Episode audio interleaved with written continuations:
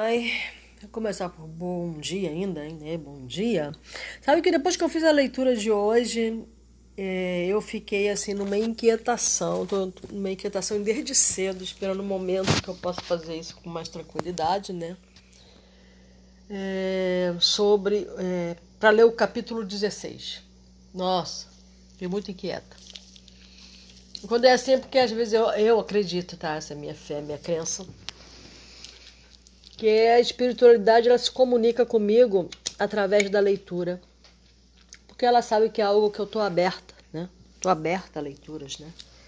Então, a espiritualidade, a qual eu acredito que, que me acompanha, né? Eu não acho que essas leituras, o que o André Luiz fala, é, trata-se de ficção ou de coisa fantasmagórica ou sei lá o que que qualquer pessoa pode vir a pensar. Para mim, é a espiritualidade, a percepção dessa existência extrafísica, extracorpórea ou dessa outra vibração, ou sei lá que nome queiram dar, tudo é só nome, né, no final. Bom, a percepção das energias que chegam até mim, né, é, até nós, não é até mim, é, todas as pessoas, né, a energia está em volta de todas as pessoas.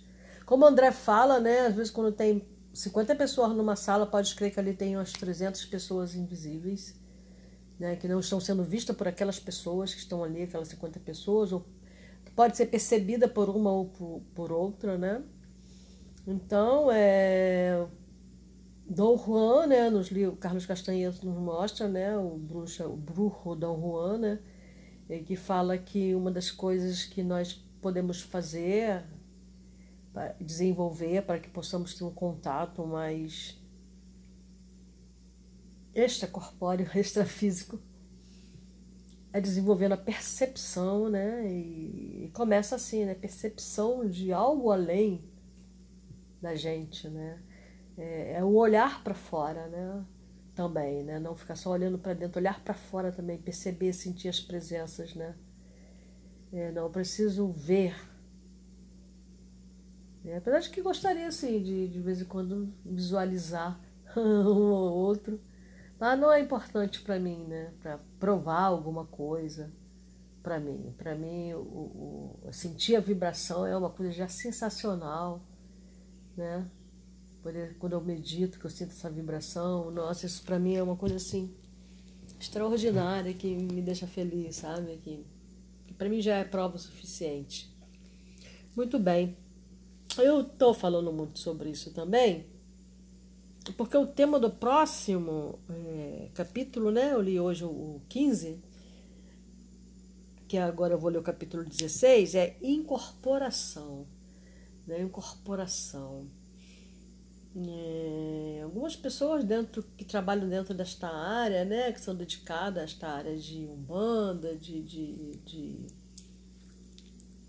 espiritismo, né, que lidam muito com essa parte de corporação, eu costumo falar que eu me fecho bastante para incorporação. eu não consigo entender, eu não consigo, ainda não consegui atinar, sabe? É... Eu ainda não entendi se eu incorporo, se eu não incorporo, se eu já incorporei. Porque assim, é... Na realidade, né, antes de ler o capítulo, eu vou falar aqui um pouco sobre é, essa, essa realidade a qual eu percebo, né? É, a primeira vez, quando eu estava na Ayahuasca, há muito tempo, se tem mais de dois anos, mais ou menos, uns dois anos, eu senti um movimento no meu chakra cardíaco, né? Que fica aqui entre as omoplatas que é onde fica a glândula timo, né? bem no, no centro, tá? E eu senti uma dor muito forte, que não era dor na coluna, tá, gente? na hora eu pensei né, que eu estava sentada e começou a me incomodar aquela dor assim, nossa. É, eu estava numa cerimônia em que eu tinha tomado pouquíssima ayahuasca porque eu estava como guardiã né, do, do, da pessoa que estava dirigindo, então ele me deu bem pouquinho, além dele me dar pouquinho, ele ainda misturou a água. E mesmo assim eu entrei na força, sabe? É muito incrível aquilo, achei aquilo muito incrível, né? É, e aí eu lembro que eu senti muita dor nas costas Aí me veio à minha mente a primeira vez que eu, que eu ouvi essa palavra, né? Chamada acoplamento, né? O que eu escutei foi isso. É, você está passando por um processo de acoplamento. É quando uma, um ser, ao qual eu não vejo, né, invisível aos meus olhos, por ser um ser acima com uma vibração bem maior do que a minha, né, então eu não consigo visualizá-lo, a menos que ele se, se deixe visualizar, né? Porque eu estou embaixo, o de baixo não vai ver o de cima. Tá? A menos que o de cima permita ou deixa baixa a própria vibração dele para que fique na sintonia com a sua e aí você consiga vê-lo.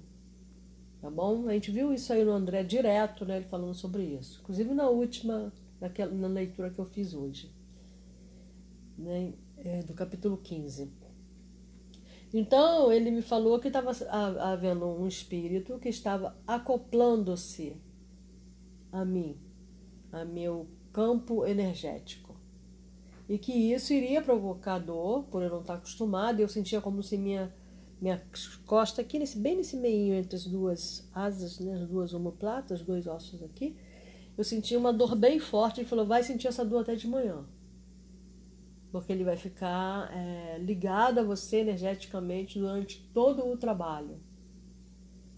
E aí foi o que aconteceu.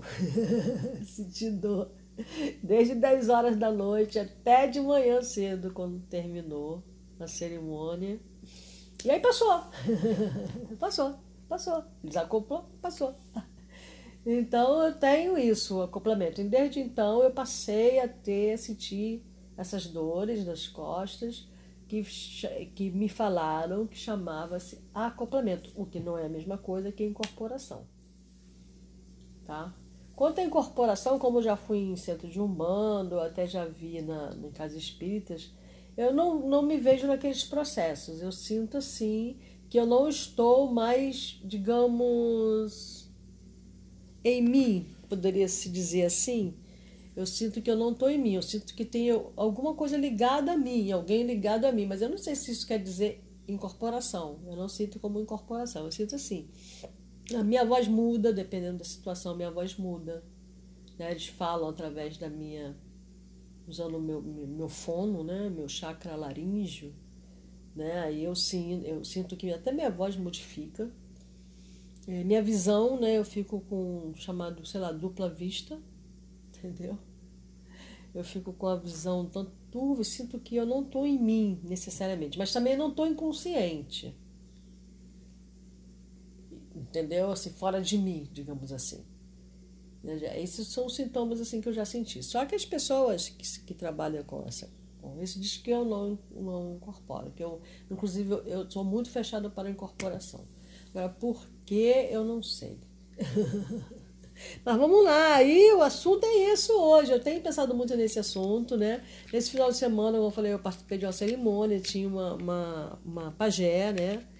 Que veio inclusive falar comigo sobre isso, que eu tenho que me abrir mais, né? Nossa, eu, eu sinceramente, bom, eu vou deixar fluir, cara, porque eu não sei exatamente o que eu vou fazer, não. Porque em casa é, de umbanda, essas coisas eu não sinto atraída, né? Então vamos ver, deixa fluir, é isso aí. Então vamos lá.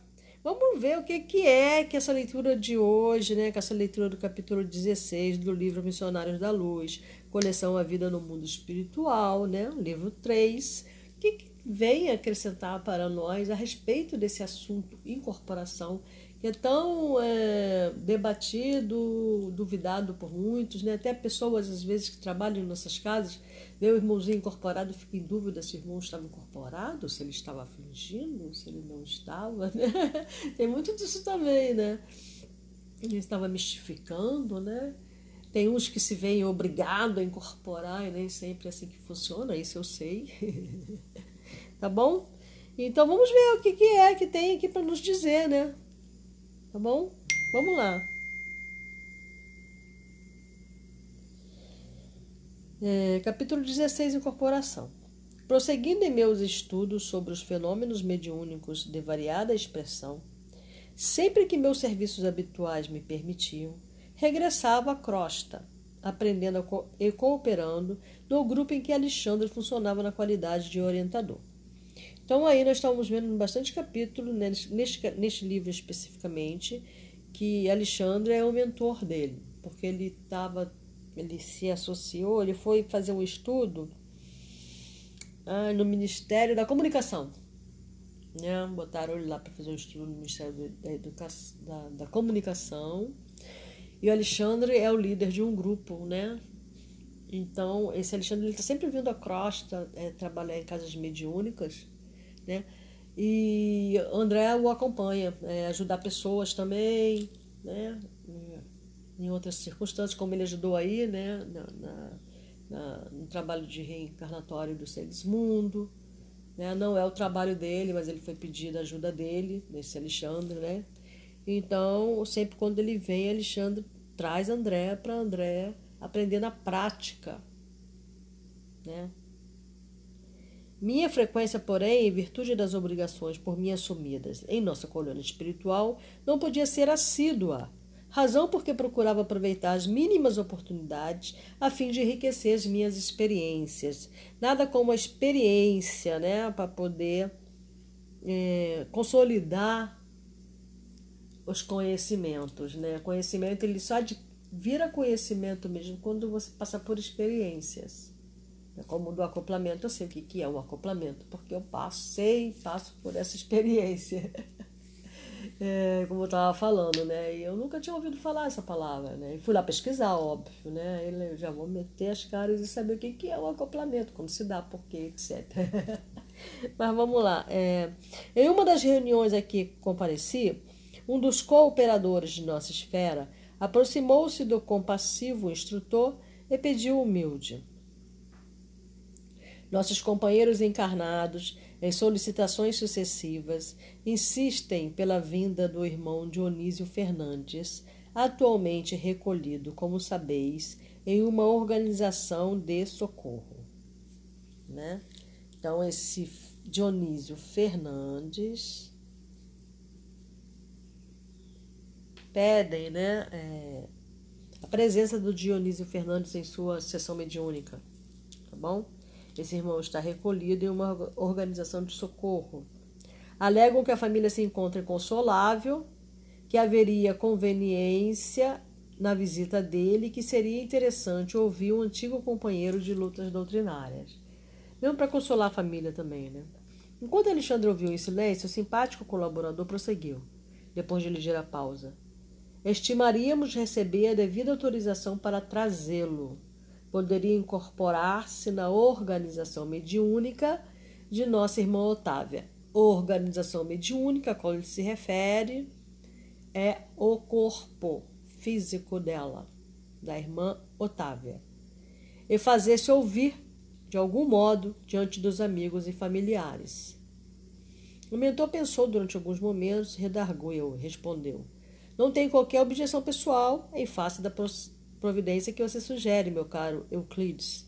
Entretanto, embora se constitua o nosso grupo de cooperadores encarnados de excelentes amigos, não os vejo convenientemente preparados para o integral aproveitamento da experiência. Tá bom? Sobra em quase todos eles, na investigação e no raciocínio, o que lhes falta é sentimento e compreensão. Veja bem, inteligência, né? É, investigar, não, não, não, não tem nada a ver com compreender. Né? Milhares, milhões de pessoas, eu diria, hoje em dia, bilhões até, que já passamos de 7 bilhões de pessoas no planeta, é, acreditam na reencarnação. Acreditam que existe reencarnação. Mas não compreendem essa reencarnação. Não compreendem o que vem a ser a reencarnação. Não compreendem qual é o objetivo real da reencarnação. Né? Não entendem, não vive de maneira reencarnacionista, por exemplo. Só sabe que existe, acredita e ponto, acabou. Só isso.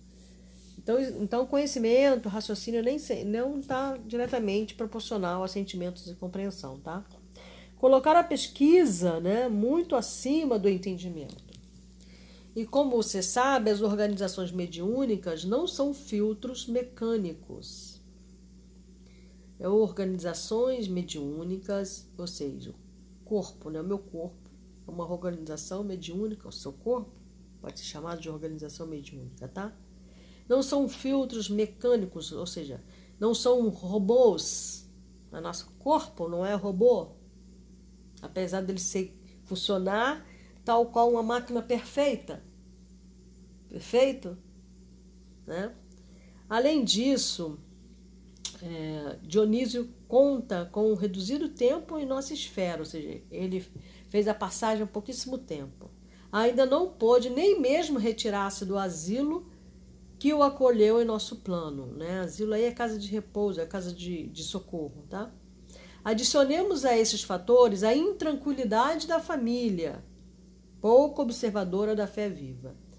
Aí você pode pensar assim, ah, mas não... a gente chora pelos mortos, pelos que fizeram a passagem, né? a gente chora, qual é o problema? Essa intranquilidade, quer dizer, quem é, é você vira sentir saudade, até uma certa intranquilidade, mas não deixar. É, você tem que observar que o ser só mudou de posição diante da própria vida, que ele não morreu, né? Se tivesse educação, tivesse a crença, tivesse a sabedoria, você não vai ficar tão tranquila. Você vai é, ficar feliz porque ele cumpriu o objetivo dele e foi é, acolhido de volta do lar da onde ele veio, né? Esperando que ele tenha conseguido é, cumprir boa parte ou como também seja completista, quem sabe, né? A diferença de vibrações da nova esfera a que o nosso amigo procura adaptar-se presentemente. A profunda emoção dele com essa reaproximação, talvez prematura, a instabilidade natural do aparelhamento mediúnico e, possivelmente, concordaremos com a inoportunidade de semelhante medida. Então, ele colocou aí todo, todos os os parâmetros, né? Tudo que pode dar errado, né? Por que poderia dar errado essa aproximação, né? Porque ele ainda está se adaptando à diferença de vibração quando ele estava incorporado, né, no corpo físico, com ele agora em perispírito em outro, em outra dimensão. Né? Então ele ainda está nessa, nessa adaptação, porque ele acabou de fazer a passagem dele praticamente. Euclides, o interlocutor, Advogando o pedido veemente do círculo, não se desencorajou e insistiu. Então, é, a diferença entre o espiritismo, que é chamado mesa branca, e o espiritismo da Umbanda, candomblé, é que tem da Umbanda e do candomblé já tem uma diferença muito grande, mas a diferença é que no espiritismo as pessoas costumam incorporar é, pessoas que não são chamadas de orixá, caboclo, que não tenham esse nome, são pessoas comuns, né? Como minha mãe, por exemplo, se quiser incorporar e mandar uma mensagem para mim, ela pode, né? É, entendeu? São pessoas comuns incorporando em aparelhos mediúnicos, trazendo mensagem do além, trazendo mensagem para seus entes queridos, tá bom? E também é, o aparelho mediúnico dentro de uma casa espírita socorre o que na, na Umbanda e no, no, no, no Candomblé chamam de eguns, né? São espíritos que estão perdidos por aí, que precisam de ajuda, de socorro. Então, nessas casas de socorro, geralmente que são espíritas dessa linha, né, de mesa, é, os médiums ou aparelhos mediúnicos é, incorporam esses irmãos que estão precisando de socorro, esses seres que estão precisando de socorro e que estão perdidos aí pelo mundo, vagando, que não sabem onde é que estão e às vezes incorporam também é, espíritos das sombras mesmo, espíritos é, em dificuldade de, de, de, de, se adaptar à, à nova vibração. Né? Às vezes é, é necessário fazer isso para que eles é, sintam a carne, para que eles sejam restaurados, para que eles é, sejam alentados. Então, o, o espiritismo de mesa, é, a linha dela é essa Eventualmente pode vir, hoje em dia já se aceita, né? Na casa onde eu trabalhei durante algum tempo, na, na casa de Bezerra de Menezes, um caboclo podia é, incorporar se identificar como um caboclo, ou um preto velho, ou, ou até mesmo Exu, entendeu? Lá na, nessa casa. Não era uma sessão pra, de chamamento né, dessas entidades, mas é, os mentores incorporam, como no caso a gente viu aí na, na leitura passada, né, Herculano, que seria o mentor, que vai ser o mentor de Segismundo. Então, Segismundo, se ele entrar por essa linha, se ele precisar de fazer esse desenvolvimento mediúnico, o Herculano pode incorporar nele e trabalhar. E ele trabalhar desta forma, incorporado com o Herculano. Tá? Para o reajuste do próprio corpo dele mesmo. Segismundo, né? No caso, se é esse que vai ser o nome dele, creio. É, o próprio. Coitado. o próprio. O próprio ser, né? Ele, se ele, é, como ele teve essa condição aí, né, de ter sido assassino no anterior, provavelmente ele vai ter que desenvolver o aparelho mediúnico dele. Isso vai trazer proteção para o corpo físico, mental dele, trabalhando e servindo a humanidade desta forma. Tá bom? Então vamos lá, vamos continuar lendo aqui. Reconheço que a vossa palavra é sempre ponderada e amiga. Concordo em que não alcançaremos o objetivo desejado. Todavia, reitero-vos a solicitação, ainda mesmo que o fato não ultrapasse a afeição de simples experiência. É que existem é, pessoas esforçadas, às quais muito devemos aqui, no trabalho do bem diário ao próximo sofredor. E sentiríamos felicidade de demonstrar-lhes o testemunho do nosso reconhecimento e estima sincera.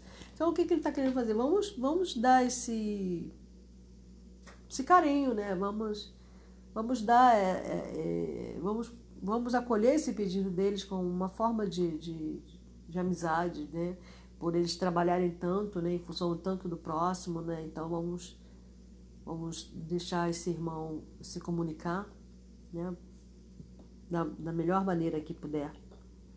Alexandre sorriu com a generosidade que lhe era característica e observou. Só possuo razões para endossar seus pedidos. E já que você insiste na providência para atender aos companheiros que se sentem igualmente credores de sua confiança e estima, pode avisá-los de que Dionísio virá. Eu mesmo cuidarei de trazê-lo pessoalmente. Alexandre é um amor, né? Esse aí provavelmente é o mentor da casa, onde, essas pessoas, onde esse Dionísio devia trabalhar, antes de fazer a passagem. E como Euclides agradece, tocado de imensa alegria, Alexandre agradecesse, tocado de imensa alegria, Alexandre encerrou a conversação acrescentando: Faça a promessa para a noite de amanhã. É sempre mais fácil dar com alegria que receber com acerto. Então, como que ele vai fazer isso? Ele vai simplesmente aparecer na reunião e vai Todo mundo vai ver, ele vai se comunicar? Não, ele vai incorporar em alguém que vai comunicar ao grupo que o pedido deles foi aceito no astral. Ok? Afastamo-nos. Por que o interrogasse quanto ao processo fenomeno, fenomênico da incorporação? O benigno instrutor esclareceu de boa vontade. Mediunicamente falando, as medidas são as mesmas adotadas nos casos de psicografia comum, que a gente viu lá no primeiro capítulo, né? Escrito psicógrafo, que não era uma psicografia necessariamente comum, porque era mecânica, mas ele dá uma explicação lá.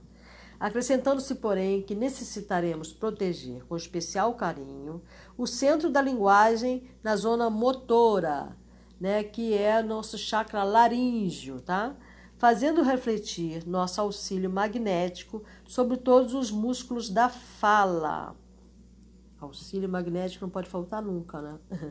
Localizados ao longo da boca, garganta, laringe, tórax e abdômen. Olha isso, pega isso tudo, né? Tórax, nossa, pega tudo, fazendo refletir sobre os músculos da fala, os músculos, tá? Ele está se referindo aos músculos, ok? Que estão localizados ao longo da boca, né? Esse músculo aqui da boca, da garganta, o músculo da garganta, o da faringe, da laringe, para quem não sabe, é, no, é o nosso pescoço, tá? Chamado laringe, ok?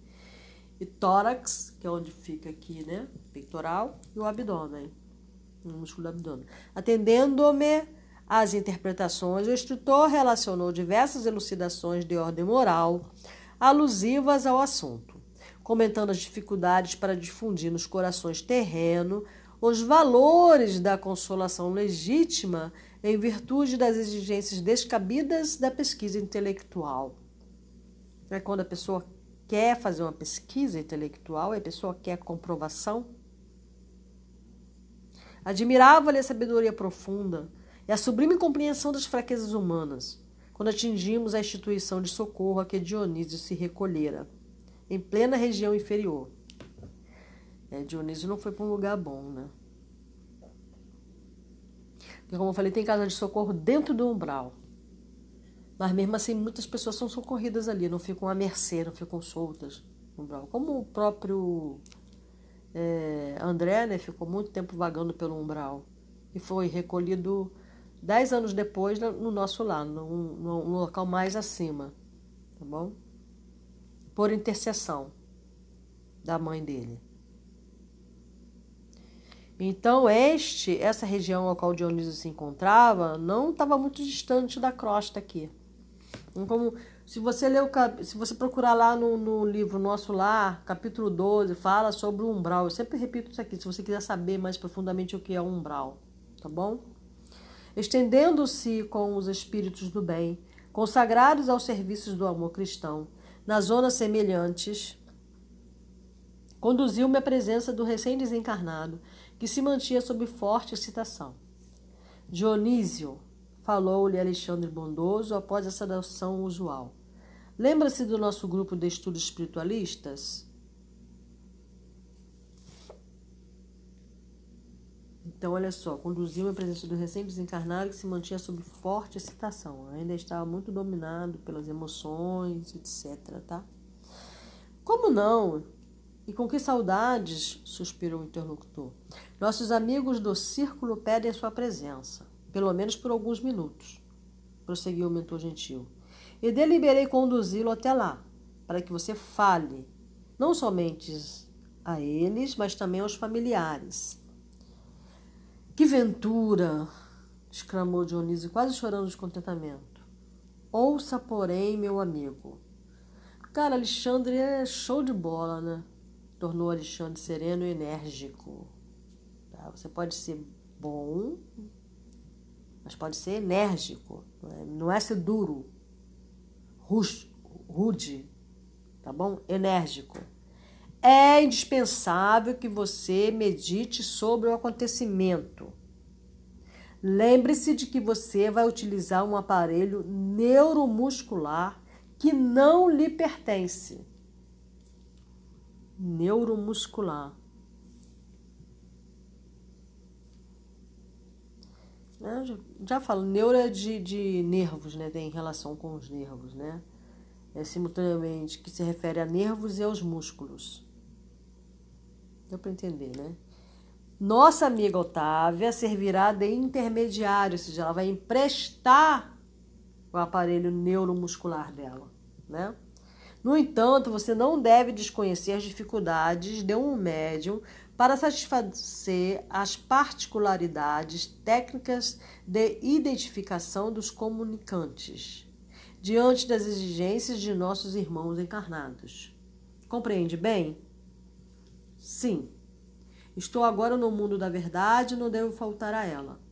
Recordo-me de que muitas vezes recebi as comunicações do plano invisível por meio de Otávia com muitas prevenções e não raro vacilei acreditando a vítima de inúmeras mistificações. Isso que eu acabei de falar ali, né? Que as pessoas às vezes duvidam se o médio realmente não está mistificando, imagina, né? É, ser humano. Enfim. Alexandre, muito calmo, observou. Pois bem, agora chegou a sua vez de experimentar. E se antigamente era tão fácil para você duvidar dos outros, Desculpe a franqueza dos nossos irmãos encarnados, caso agora duvidem de seu esforço. É possível que não alcancemos o objetivo. Entretanto, Nossos colaboradores insistem pela sua visita e não devemos impedir a experiência. Antes que Dionísio se internasse em novas considerações, o interlocutor rematou. Concentre-se com atenção sobre o assunto. Peça a luz divina em suas orações e espere-me.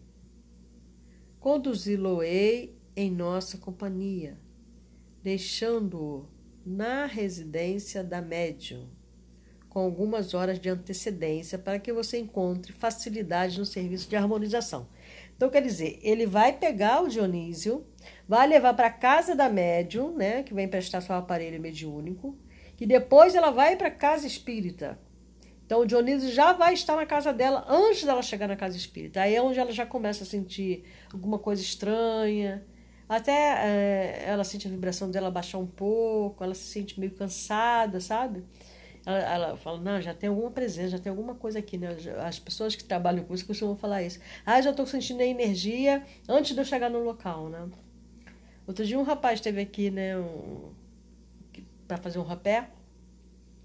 E não, minto, ele veio aqui em casa para fazer ayahuasca. Foi a primeira ayahuasca dele. A cerimônia é sempre de três pessoas só.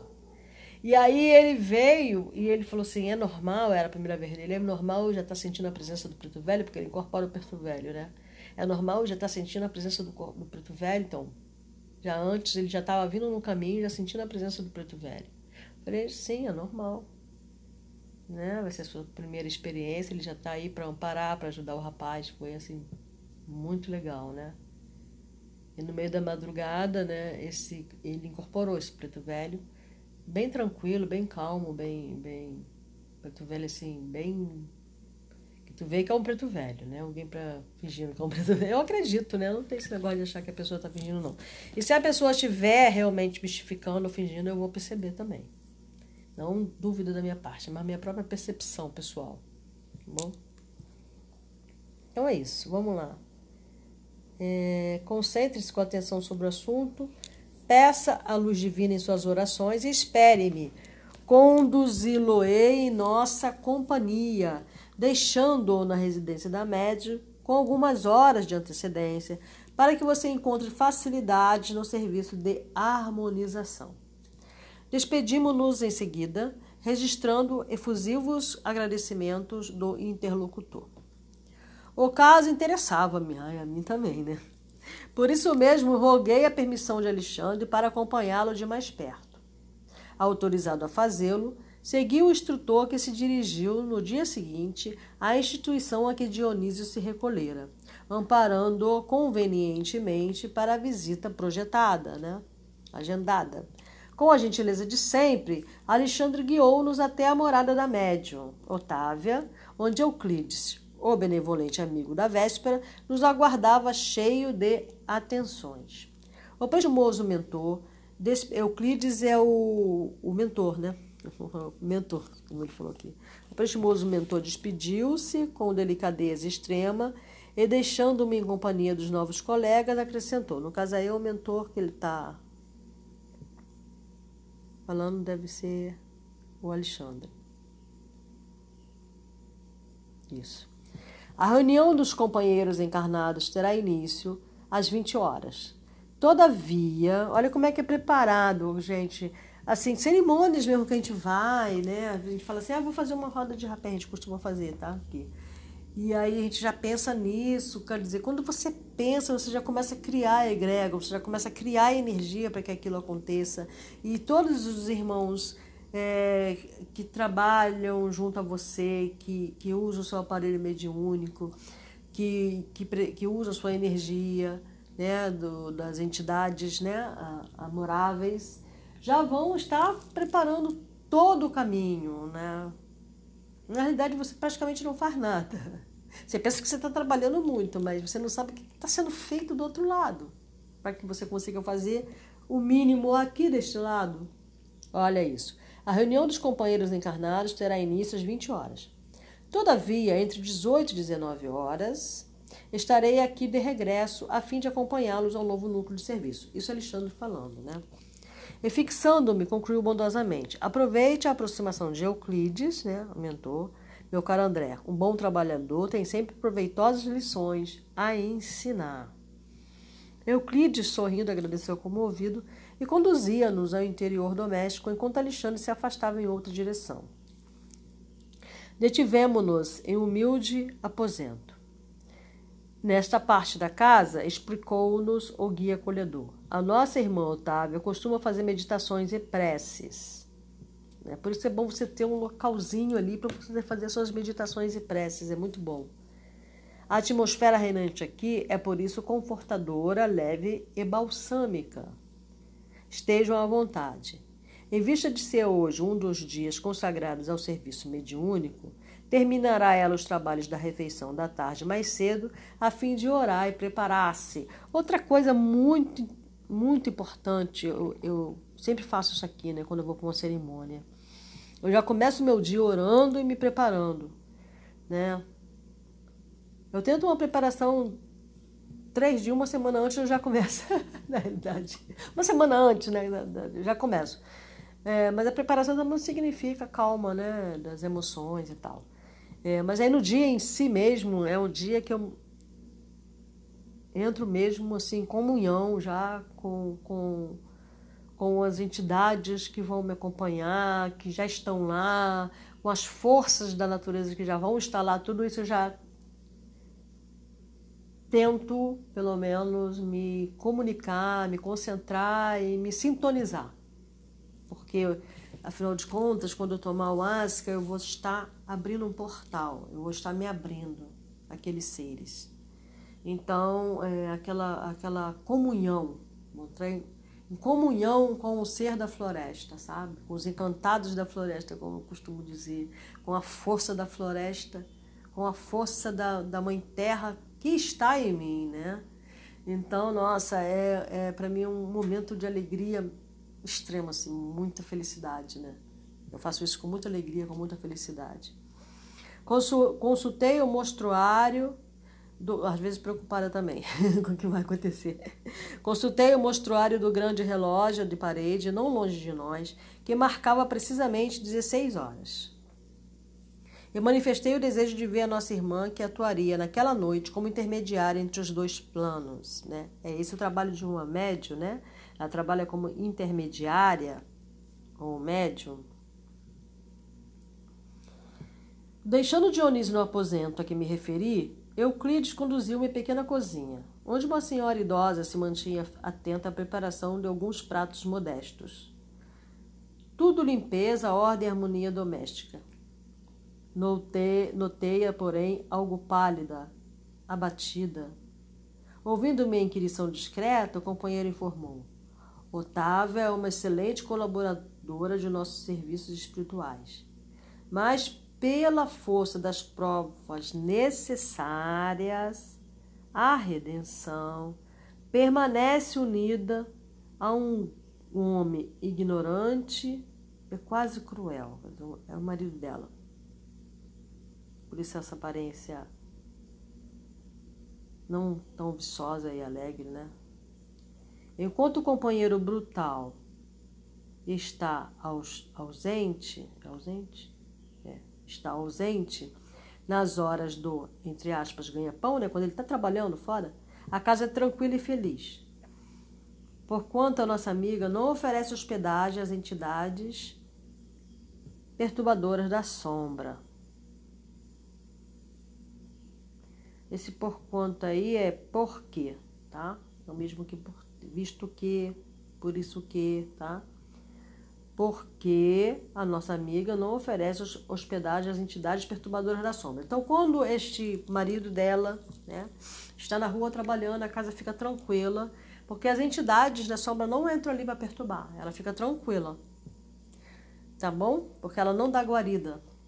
Todavia, quando o infeliz Leonardo penetra este, aposento, esse pequeno domínio, a situação se modifica porque o pobre esposo é um legítimo canteiro espinhoso no jardim deste lar.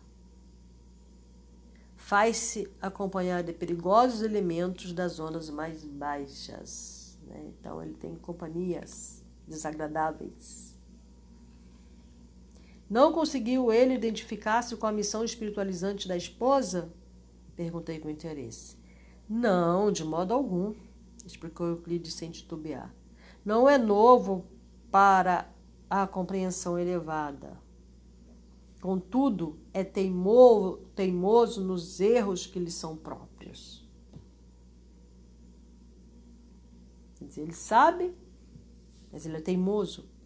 Permite que, o, que a consorte ou a esposa nos ajude, em vista da insistência de parentes consanguíneos dele, dedicados à nossa causa. Então, quer dizer, ele conhece bem, né? E que, influenciados por nós, não lhe permitem afastá-la.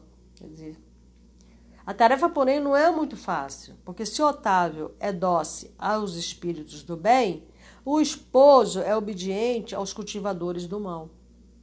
Nossa. Basta, às vezes, traçarmos um programa construtivo com a colaboração dela, para que Leonardo, cedendo aos portadores da treva, nos perturbe, perturbe a ação, criando-nos graves dificuldades. Percebendo que o abatimento da média não me passava despercebido, Euclides acrescentou: Tão logo prometi ontem, alegremente, a vinda de Dionísio, desejoso de incentivar o bom ânimo dos amigos encarnados, contando com o concurso mediúnico de nossa irmã, piorou a situação psíquica do esposo imprevidente. Quer dizer, aí veio a perturbação, né? Leonardo amanheceu hoje mais nervoso que de costume. Embebedou-se pouco antes do almoço, insultou a companheira humilde e chegou mesmo a infligir-lhe tormentos físicos.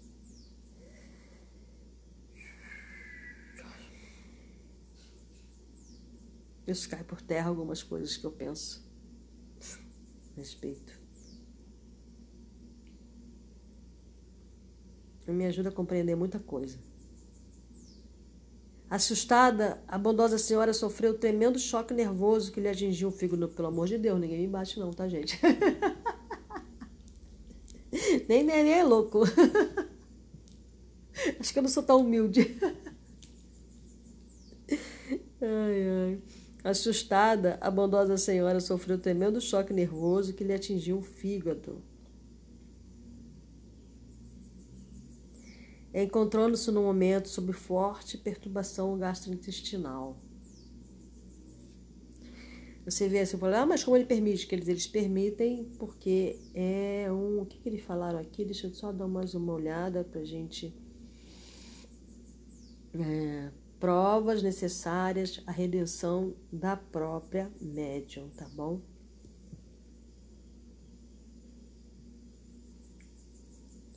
Por isso, a alimentação dela foi muito deficiente durante o dia e não tem podido manter a harmonia precisa da mente para atender com exatidão aos nossos propósitos. Daí o Alexandre ter falando sobre a dificuldade da médium, né? Já trouxe diversos recursos de assistência, inclusive a cooperação magnética de competentes enfermeiros espirituais, para levantar-lhe o padrão das energias necessárias. E só por isto é que a pobrezinha ainda não tombou a camada. Embora se encontre bastante enfraquecida, apesar de todos os socorros. Algo desapontado, Euclides considerou após curto silêncio. Como sabe, a harmonia não é a realização que se improvise. E se nós, os desencarnados, devotados ao bem, estamos em luta frequente pela nossa iluminação íntima, olha, os desencarnados, estamos. Os médios são criaturas humanas, suscetíveis a vicissitudes e aos desequilíbrios da esfera carnal. Acho que eu já entendi por que, que eles estão. Me botaram para ler adiantado. Iria ler amanhã, né? Ó, oh, exclamei, fixando a mulher. Não teremos alguém que a substitua? Ela está quase cambaleante. Todos os serviços exigem preparo, treinamento, observou meu interlocutor sensatamente. E não poderemos trazer alguém que faça as vezes do, do, de Otávia de um instante para outro. Ela é a média que está mais acostumada. Não supõe que ela deveria ser feliz para ser mais útil? Indaguei. Quem sabe? Respondeu Euclides com intenção. A mediunidade ativa e missionária não é incompatível com o bem-estar. E, a rigor, todas as pessoas que gozam de relativo conforto material poderiam disputar excelentes oportunidades de serviço em seus quadros de trabalho e edificação. Entretanto, as almas encarnadas, quando favorecidas pela tranquilidade natural da existência física, se mantêm na região de serviço comum que lhes é própria às necessidades individuais. E como o cumprimento do dever com exatidão já representa grande esforço, raramente ultrapassa a fronteira das obrigações legítimas em busca do campo divino da renunciação. A luta intensiva, porém, dilata as aspirações íntimas. O sofrimento, quando aceito a luz da fé viva, é uma fonte criadora de asas espirituais. É isso aí. A essa altura dos esclarecimentos fraternos, o companheiro sorriu e observou. Formulando semelhantes considerações, não queremos dizer que a mediunidade construtiva deva ser a panágio dos corações algemados à dor. Que, que esquecer panágio? Privilégio, atributo, a substantivo masculino, qualidade inerente. Então vamos lá. Construtivo deva ser atributo dos corações algemados à dor. Isso não. As missões da espiritualidade superior pertencem a todas as criaturas de boa vontade. Apenas expressamos a nossa convicção de que almas existem, fervorosas no ideal do do bem e da verdade, que se valem dos obstáculos para melhor escalarem a, o monte da redenção divina. O dono da casa terminar a tarefa, a dona da casa terminar a tarefa de aprontar o jantar humilde e antes que o esposo voltasse ao lar, dirigiu seu quarto íntimo, em que, conforme a notificação de Euclides, costumava fazer suas preces preparatórias, com dor e tudo, né? Imagina, né? Deve ser. Nossa, não consigo imaginar uma situação dessa assim. Penetramos o aposento em sua companhia. Euclides acomodou Dionísio ao lado dela. Enquanto a média se concentrava em oração, o dedicado amigo aplicava-lhe passes magnéticos. Ah, é tão gostoso sentir esses passos assim, receber. É muito bom. Fortalecendo os nervos das vísceras e ministrando, ao que percebi, vigorosas cotas de força, não somente às fibras nervosas, mas também às células gliais. Que esquecer células gliais? Conjunto de células de sustentação do tecido nervoso, formado por células não nervosas, tais como os astrócitos e micrócitos, por exemplo. Uh, explicou a beça.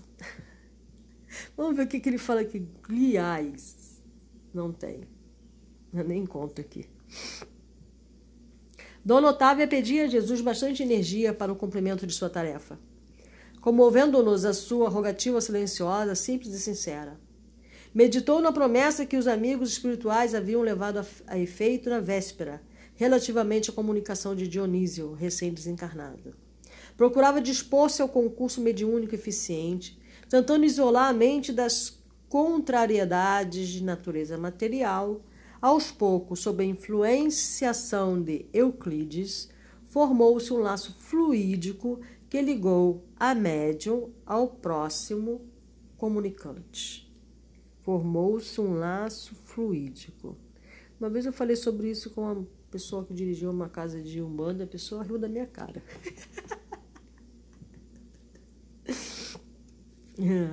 o companheiro que preparava o trabalho recomendou ao amigo desencarnado falasse a Dona Otávio, Otávio com todas as suas energias mentais, organizando um ambiente favorável para o serviço da noite.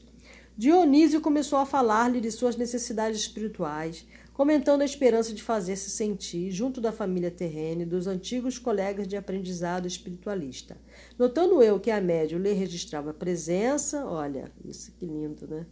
E a linguagem em forma de figuração e lembrança.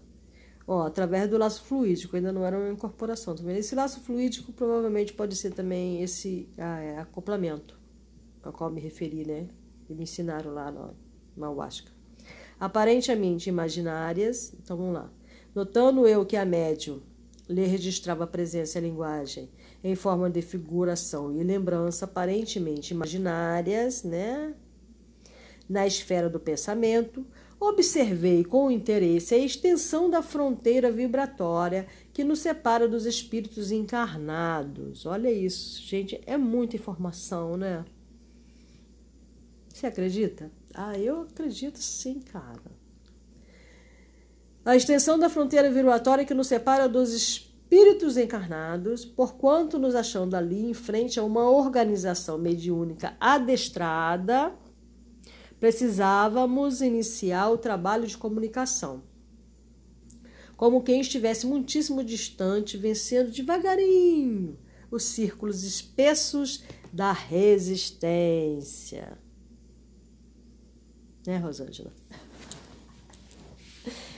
Longo tempo durou o singular diálogo, reconhecendo que ao fim da interessante conversação prévia. Você já teve? Gente, acontece muito isso no, quando a gente está na força do rapé, porque a gente se abre, né?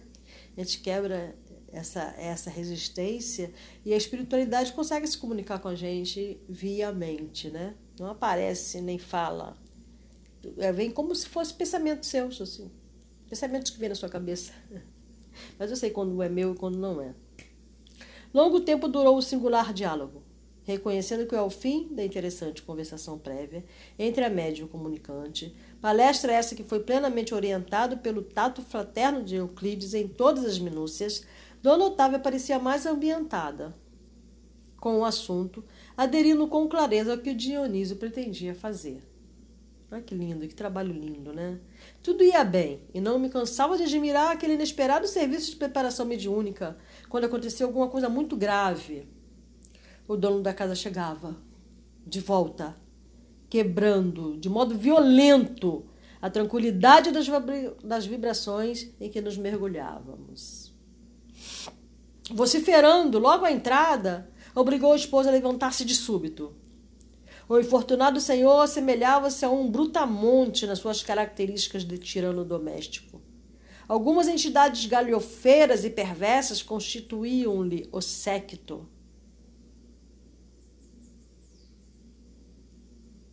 O acompanhamento, né? Acompanhavam ele. Dona Otávia serviu o jantar, fazendo prodígios no campo da paciência evangélica. É, essa paciência me falta. Essa paciência aí é que eu tenho que trabalhar. Bom, se bem que eles não colocariam na minha vida um homem assim, né? Porque aí não ia, não ia, não ia dar certo. Não, não ia. Quer dizer, ia ser difícil. Talvez para eu aprender a ficar mais paciente. Eu não sei. Enfim, vamos voltar à leitura, né? Fim da refeição muito simples, a que compareceu o esposo junto de nós, junto de dois filhos maiores. A nobre senhora falou ao marido em particular: Leonardo, como você sabe, irei hoje à reunião saindo antes das oitas. Que? Vamos ler de novo. Que? Exclamou o interlocutor encharcado de vinho a confiar os bigodes grisalhos. A confiar, desculpa, confiar, enrolar, né? Mexer. A senhora hoje não pode sair. Nada de sessões. Hoje não. E agora. Vamos ver.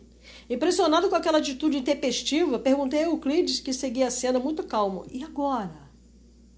E, e Euclides lá todo na dele, né? Todo, todo, todo tranquilão, né? sem perturbar-se. Porque ele não pode se perturbar, né?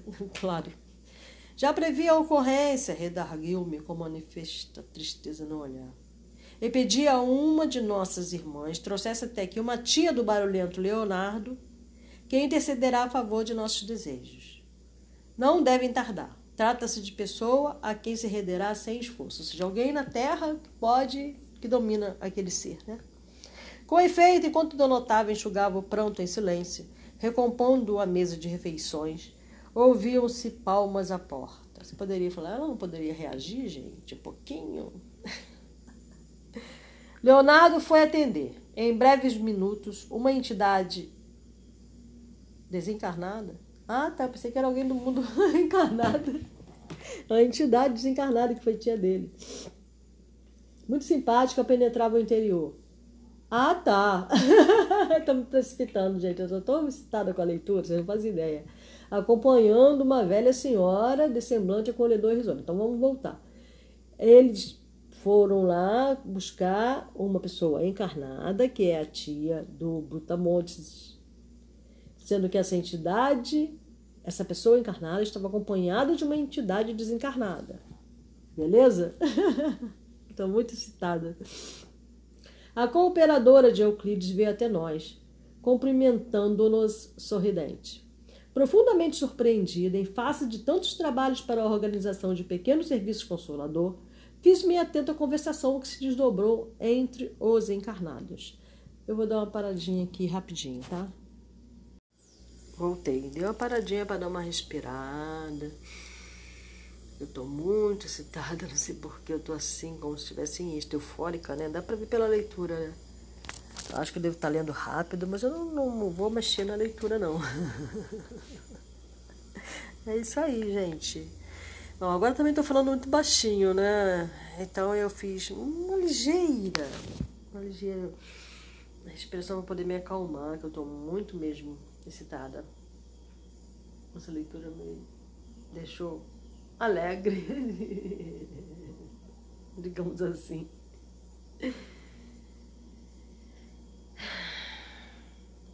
Ainda bem que a luta do dia terminou.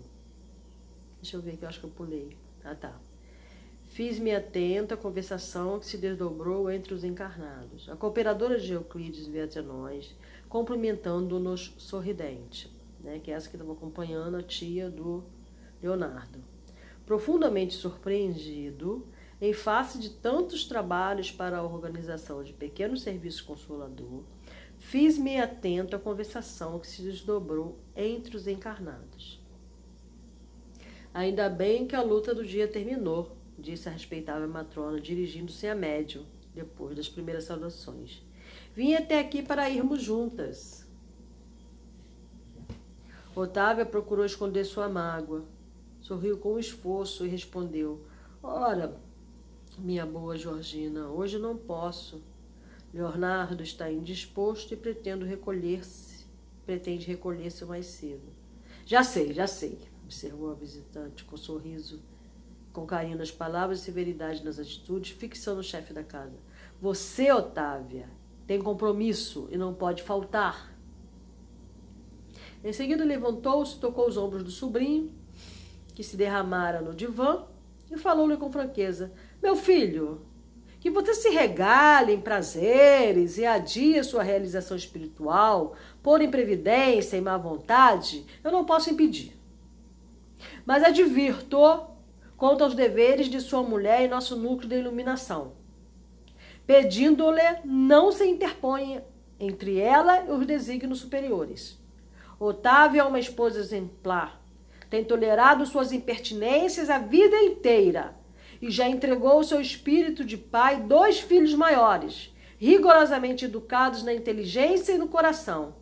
Não lhe impeça agora o serviço divino. Poderia insurgir-me contra você, induzindo-o a resistir. Mas prefiro avisá-lo de que a sua atuação contra o bem não ficará impune. Viu? Simples assim. Ai, Jesus. Observei que as palavras da veneranda Bom Senhora eram emitidas conjuntamente com grandes jatos de energia magnética. Enérgica, que envolveu o Leonardo, obrigando-o a melhorar raciocínio. Ele meditou por alguns momentos respondeu vencido. Otávia poderá ir quando quiser, desde que seja em sua companhia.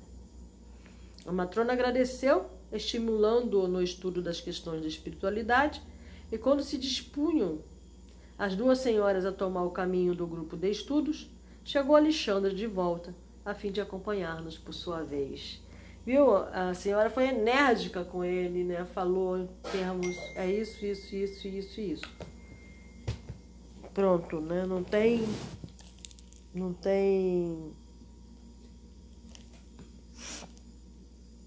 Reconheci que o instrutor notou, de relance, o estado de abatimento do médium, da médium, desculpa, da médium, percebendo as dificuldades que se opunham à prometida comunicação de Dionísio, né? Que já ia encontrar um aparelho com vibração mais baixa, né? De qualquer maneira, ela baixa, ela baixa a vibração dela, não tem jeito.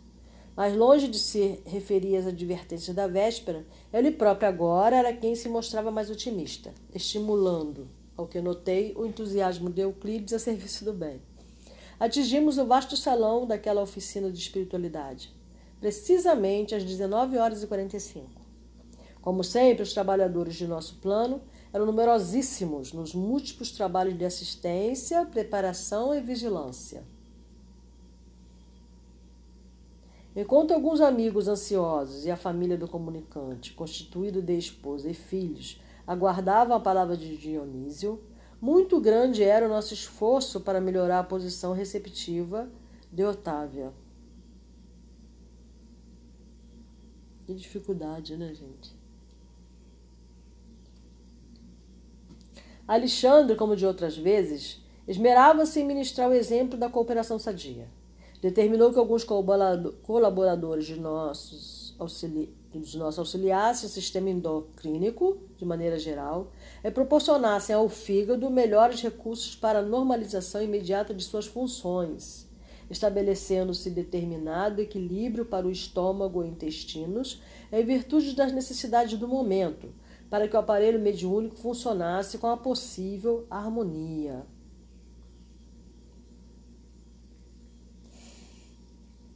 Às 20 horas, reunida a pequena assembleia dos irmãos encarnados, foi iniciado o serviço, com a prece comovedora do companheiro que dirigia a casa. Valendo-se do concurso magnético que lhe fora oferecido, a médio sentia-se francamente mais forte. Que bom, né? Lógico, todo esse aparato, né? Não tem como não ficar mais forte, graças a Deus. Mais uma vez contemplava, admirado o fenômeno luminoso da epífise, né? Quem quiser saber como é que funciona a epífise, vai lá no capítulo 2, em que ele fala especificamente sobre a epífise, tá, gente? Ele fala tudo sobre a epífise. É maravilhoso esse capítulo. E acompanhava o valioso trabalho de Alexandre na técnica de preparação mediúnica reparando que ali o incansável instrutor se detinha mais cuidadosamente na tarefa de auxílio a todas as células do córtex cerebral, aos elementos do centro da linguagem e às peças e músculos do centro da fala. Então, o que, que eles fizeram aí? Né? É, vamos ler de novo. Técnica de preparação mediúnica, né, que Alexandre usava aqui, ó, nessa frase reparando que ali o incansável instrutor se detinha mais cuidadosamente na tarefa de auxílio a todas as células do córtex cerebral. Né? Aos elementos do centro da linguagem, lógico, porque ela era comunicante, e às peças e músculos do centro da fala. Terminada a oração levada a efeito o equilíbrio vibratório do, do ambiente, com a cooperação de numerosos servidores de nosso plano. Tudo isso são técnicas e ações que não são misticismo, que não são é, coisa de religião, é coisa de quem se prepara, de quem tem consciência da presença das entidades, do quanto é importante nós fazermos a nossa parte aqui também o mais dedicado, o mais sereno, o mais sublime possível, né, dentro das nossas condições porque do outro lado está sendo feito também um trabalho. Se desse lado aqui também o trabalho entre em sintonia com o trabalho de lá, nossa, tudo, tudo vai ser maravilhoso. Né? Otávia foi cuidadosamente afastada do veículo físico em sentido em sentido ai, troca. Desculpa, gente, me perdi aqui. Perdi não, caiu aqui.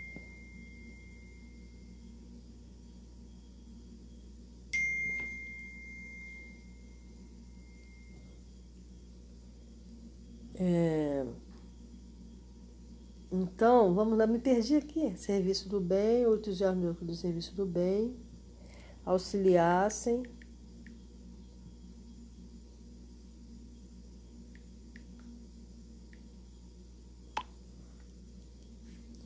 Alexandre, como de outras vezes, admirava-se em ministrar o exemplo de cooperação sadia e terminou.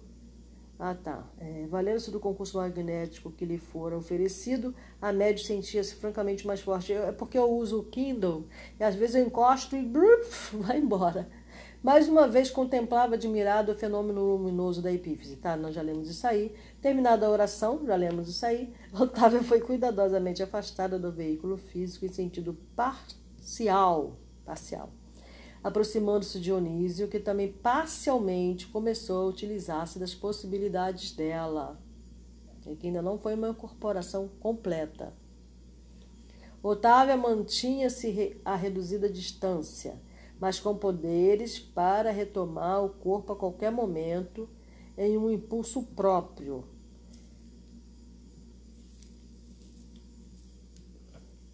E aí ela estava ali do lado do corpo, incorporação mesma. Isso que é incorporação. É, o teu espírito sai do teu corpo, o espírito de outro vem e usa teu corpo. Mas você está ligado ao seu corpo, você que cuida dele, a casa é sua. É como você deixar um visitante entrar na sua casa e fazer algum trabalho lá na tua casa e você fica de longe só observando se tá, não está quebrando nada, não está fazendo nada de errado com a tua casa. Mas você emprestou a sua casa para outra pessoa usar, para algum evento. Deu para entender? É, a, a, comparação seria isso.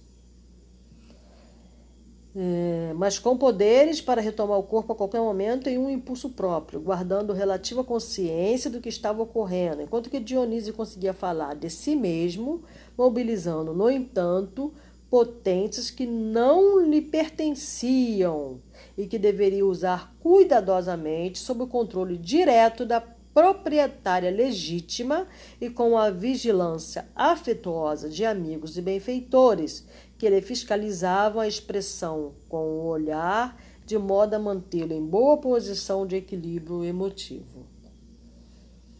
Olha o cuidado, né? Reconheci que o processo de incorporação comum era mais ou menos idêntico ao da enxertia da árvore frutífera. A Planta estranha revela suas características e oferece seus frutos particulares. Mas a árvore enxertada não perde sua personalidade e prossegue operando em sua vitalidade própria. Ali também, Dionísio era um elemento que aderia às faculdades de Otávia, utilizando-as na produção de valores espirituais que lhe eram característicos, mas naturalmente subordinado a médium sem cujo crescimento mental, fortaleza e receptividade não poderia o comunicante revelar os caracteres de si mesmo perante os assistentes. Por isso mesmo, logicamente, não era possível isolar por completo a influenciação de Otávia, vigilante. A casa física era seu templo, que urgia defender contra qualquer expressão desequilibrante, e nenhum de nós, os desencarnados presentes, tinha o direito de exigir-lhe maior afastamento, porquanto lhe competia guardar suas potências fisiológicas e preservá-las contra o mal, perto de nós outros ou à distância de nossa assistência afetiva. Viu como é que funciona a, a incorporação? A nossa atmosfera de harmonia, porém, não conseguia sossegar a perturbadora expectativa dos companheiros encarnados, né? porque a mente cria energia. Né? Entre nós prevaleciam o controle, a disciplina, o autodomínio. Entre eles sopravam o desequilíbrio e a inquietação. Exigiam um Dionísio homem pela boca de Otávio, de Otávia mas nosso plano lhes impunha Dionísio espírito, pelas expressões da médium. A família humana aguardava o pai emocionado e ainda submetido a paixões menos construtivas, mas auxiliávamos o irmão para que sua alma se mantivesse calma e enobrecida em benefício dos próprios familiares terrestres. Falava o comunicante sobre forte emotividade, mas Alexandre e Euclides, ocupando respectivamente dele e da intermediária, fiscalizavam-lhe as atitudes e palavras para que se manifestasse tão somente nos assuntos necessários à edificação de todos, responsabilizando-o por todas as imagens mentais nocivas que a sua palavra criasse no cérebro e no coração dos ouvintes, responsabilizando por todas as imagens mentais nocivas que a sua palavra criasse no cérebro e no coração dos ouvintes. Eu fiz questão de ler novamente. Em vista disso, o comunicante portou-se em todos os pontos da mensagem falada com admirável dignidade espiritual, fazendo, porém, verdadeiros prodígios de disciplina interior para calar certas situações familiares e conter as lágrimas estancadas no coração. Depois de falar quase 40 minutos, é coisa pra caramba, né, gente? Muita coisa, né? Dirigindo-se à família e aos colegas de luta humana, Dionísio despediu-se, repetindo tocante oração de agradecimento que Alexandre lhe ditou, comovido. Então, Alexandre falou através de Dionísio. Ok? No, não, quer dizer, Dionísio falou escutando Alexandre. Nosso concurso decorrera com absoluta harmonia. O manifestante ofereceu os possíveis elementos de identificação pessoal mas a pequena, a pequena congregação de encarnados não recebeu a dádiva como seria de desejar. Que tristeza, né?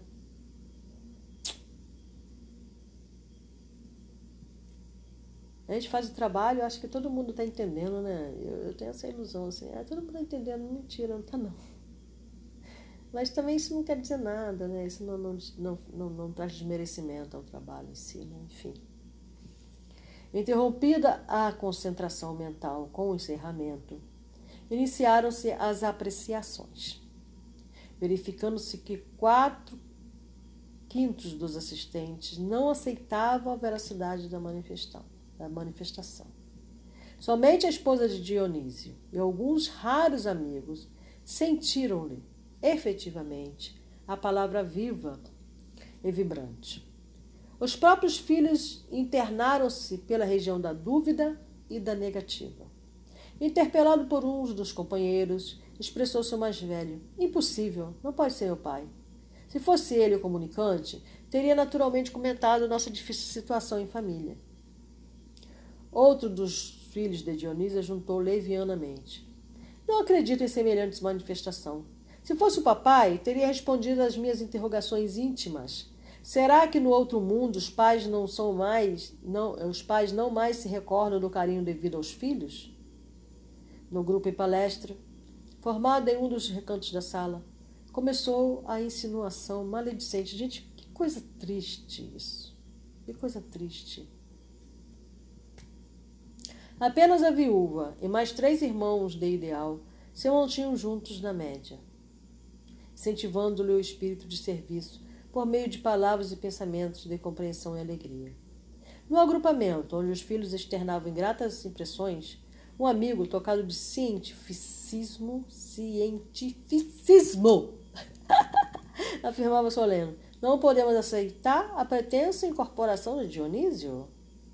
Otávia conhece todos os pormenores de sua vida passada, permanece quase que diariamente em contato com a família, e o espírito comunicante não revelou particularidade alguma pela qual pudesse ser identificado.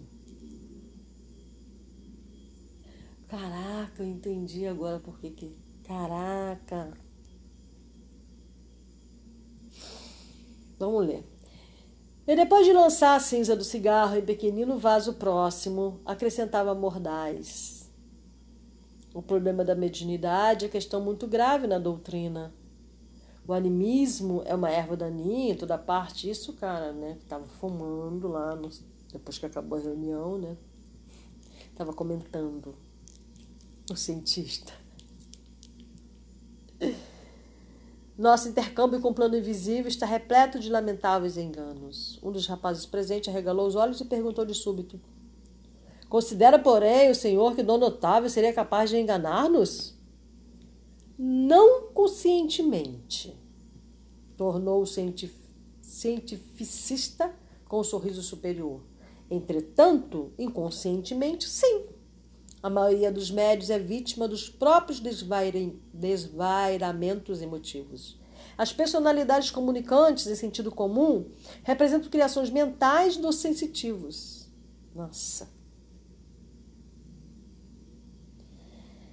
Tenho estudado pacientemente o assunto para não cair, como acontece a muita gente, em conclusões fantásticas. Há que fugir do ridículo, meus amigos. Isso aí. Continuando a sorrir sarcástico, acentuava triunfante. As imersões do subconsciente nas hipnoses profundas conseguem desnortear os mais valentes indagadores. Sentiu minha tonalidade? Meu Deus.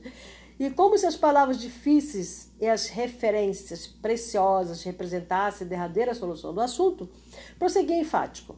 A fim de corrigir os desbordamentos da imaginação no Espiritismo, criou-se a metapsíquica para dirigir as nossas pesquisas intelectuais e não podemos esquecer que o próprio Richer morreu duvidando. Não lhe bastaram dezenas de anos consecutivos no estudo sistemático dos fenômenos. As próprias materializações não lhe asseguraram a certeza da sobrevivência. Portanto, ele disse até Richer morreu duvidando. É ele falando duvidar. A reduzida assembleia escutava-lhe a palavra importante como se ouvisse um oráculo infalível. Em outro recanto do salão, comentava-se o mesmo assunto discretamente. Não acredito na verdade da manifestação, afirmava em voz baixa uma senhora relativamente moça dirigindo-se ao marido e às amigas. Afinal de contas, a comunicação primou pela banalidade. Nada de novo. Para mim, as palavras de Otávia procedem dela mesma não senti qualquer sinal concludente com respeito à possível presença do nosso velho amigo. Seria muito desinteressante a esfera dos desencarnados se apenas proporcionasse aos que nos precedem as frivolidades que o suposto Dionísio nos trouxe. Talvez tenha havido alguma perturbação, disse o esposo da mesma senhora. Não nos achamos livres dos mistificadores do plano invisível. O grupo abafava o riso Franco. Muito triste, né? Nunca experimentei tanta decepção como nesses instantes em que examinava o processo de incorporação mediúnica. Ninguém ali ponderava as dificuldades com que Euclides, o bom cooperador espiritual, fora defrontado para trazer a casa o conforto daquela noite. Ninguém ponderava sobre a luta que o acontecimento representava para a própria médium interessado em servir com amor na causa do bem. Os companheiros encarnados sentiam-se absolutamente credores de tudo. Os benfeitores espirituais, na apreciação dos presentes, não passariam de meros servidores dos seus caprichos, a voltarem do além-túmulo tão somente para atender-lhes ao gosto de novidades. Com raríssimas exceções, ninguém pensou em consolo, em edificação, em aproveitamento da experiência obtida. Em vez de agradecimento, da observação edificante, cultivava-se a desconfiança e a maledicência. A maledicência é falar mal, tá, gente? A pessoa ficar falando mal. Tá? Murmuração, tá bom? Alexandre percebeu que Euclides acompanhava a cena com justificado desapontamento, agravado pelas advertências da véspera. Deve ter lembrado o que Alexandre falou, né? Mas praticando o seu culto de amor e gentileza, o instrutor respondeu-lhe o afastamento, o afastamento confiando-lhe aos cuidados a entidades comunicantes que deveria regressar sem perda. Ah, tá. Aqui foi Dionísio, né? Euclides. É, Alexandre percebeu que Euclides acompanhava a cena gravado pelas advertências da véspera. Ah, tá. E Dionísio também, ele falou né, que Dionísio na época, quando estava vivo, ele também duvidava, né? É isso aí. O instrutor cercou-se de mim, compreendeu o meu espanto e falou: Não se admire, André. Nossos irmãos encarnados padecem complicadas limitações. Mostrou a fisionomia confiante e sorridente acentuou. Além disso, como você observa, a maioria tem o cérebro hipertrofiado e o coração reduzido. Ai, que triste. Nossos amigos da crosta comumente criticam em demasia e sentem muito pouco estima a compreensão alheia, todavia raramente se dispõe a compreender os outros. Mas o trabalho é uma concessão do Senhor e devemos confiar na providência do Pai, trabalhando sempre para o melhor. Em seguida, fez algumas recomendações a alguns amigos que ficariam na tenda da realização espiritual e falou: Vamos-nos. Ao nos afastarmos, rente à porta, um cavaleiro dizia ao diretor dos serviços: Todos nós temos o direito de duvidar. Não ouvi a resposta do interlocutor encarnado, mas Alexandre considerou com a expressão fisionômica de um pai otimista e bondoso. Quase todas as pessoas terrestres que se valem de nossa cooperação se sentem no direito de duvidar. É muito raro surgir um companheiro que se sinta com o dever de ajudar.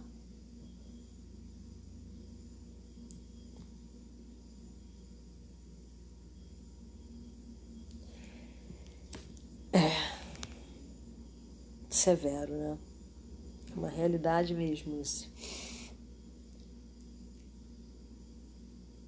Tem ainda aqueles que sentem também, né? Incômodos porque não incorporam.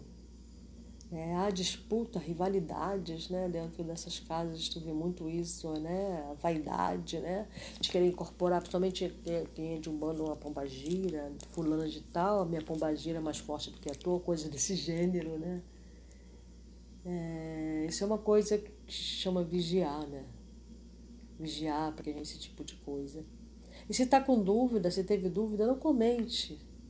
Não fale para ninguém que teve dúvida do, do, do procedimento. Ore. Orar e vigiar sempre. Ore. Simplesmente ore e pergunte. Se tiver com dúvida, tem sim direito de ter dúvida. Tá? Mas acho que se você está numa casa tão bonita, numa casa mediúnica, você conhece o trabalho da irmã, é uma pessoa que está ali no seu convívio, não tem por que você duvidar dela, né? Que ela está mistificando. Qualquer coisa do gênero. Só porque ele não chegou falando palavras de outro mundo, sei lá o que, que se esperava que ele falasse aí, né?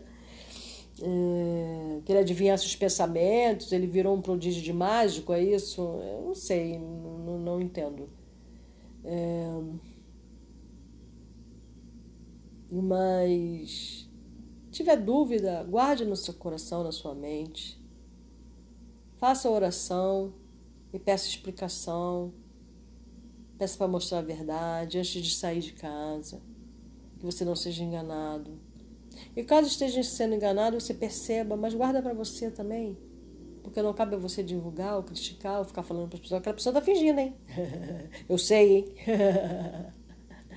guarda para si mesmo sabe? Quando não se tem nada de bom para falar, é melhor não falar nada. E se a pessoa estiver mistificando, tanto pior para ela. Isso só diz respeito a ela. Ok? Então é isso, sabe? É, o trabalho mediúnico é uma coisa linda. E é, tudo que eu tenho lido aí do André, não só do André não, né? É mesmo sendo o Dom Juan, né? Carlos Castanheira, os dois livros dele que eu li, que é Erva do Diabo e, e a questão do. Ah, da energia, até esqueci o nome do livro. E outros que eu li, eu li muito livro do Ramatiz, que eu amo. É, livros do. psicografado por Vanderlei Oliveira, eu li quase todos, assim, fantástico, adoro aquele grupo, aquele grupo espiritual ao qual Vanderlei Oliveira trabalha, é, é psicografa, que gente maravilhosa, nossa.